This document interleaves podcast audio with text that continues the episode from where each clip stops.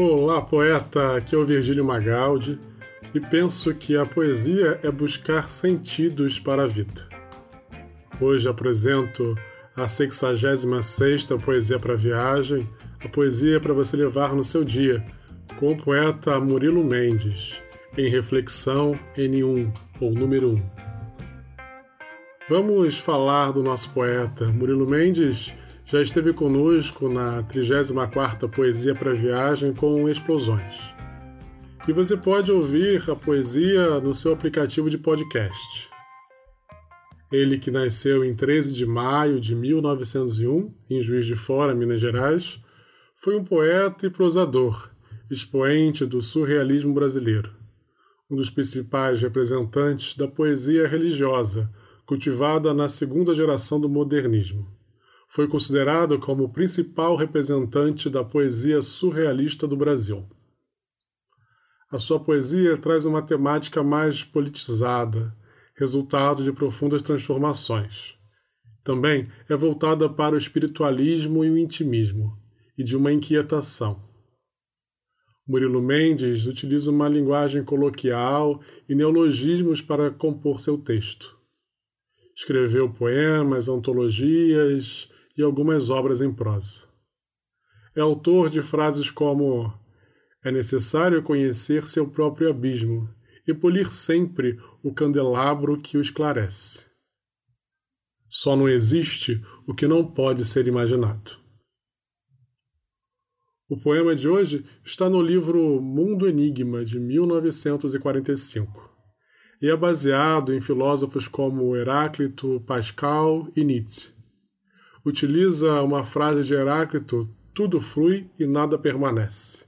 O mesmo homem não pode mergulhar duas vezes no mesmo rio, porque muda o rio e muda o homem.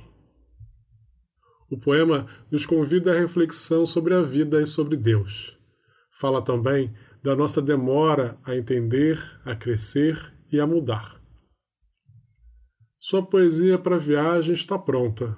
Vamos ouvi-la?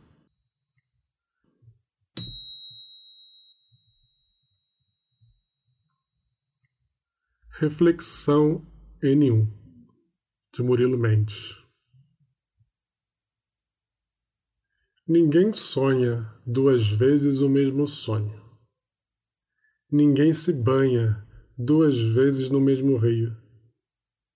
Nem ama duas vezes a mesma mulher. Deus, de onde tudo deriva, é a circulação e o movimento infinito ainda não estamos habituados com o mundo. Nascer é muito comprido.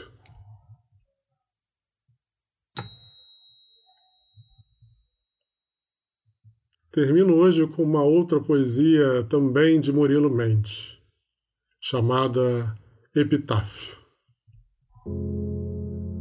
Amou, antes de tudo, a liberdade, a mulher, o diálogo, a música, a galáxia, a pedra oval, o teatro fora do teatro. O seu cérebro foi revolucionário, sua fisiologia conservadora. Procurou sempre ligar razão e fantasia. Fez a guerrilha contra si próprio, entendeu a irrealidade da realidade crucificou o Cristo e libertou Barrabás.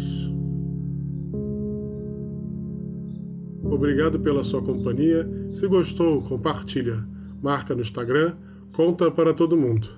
Nos encontramos amanhã com a poeta Clarice Lispector.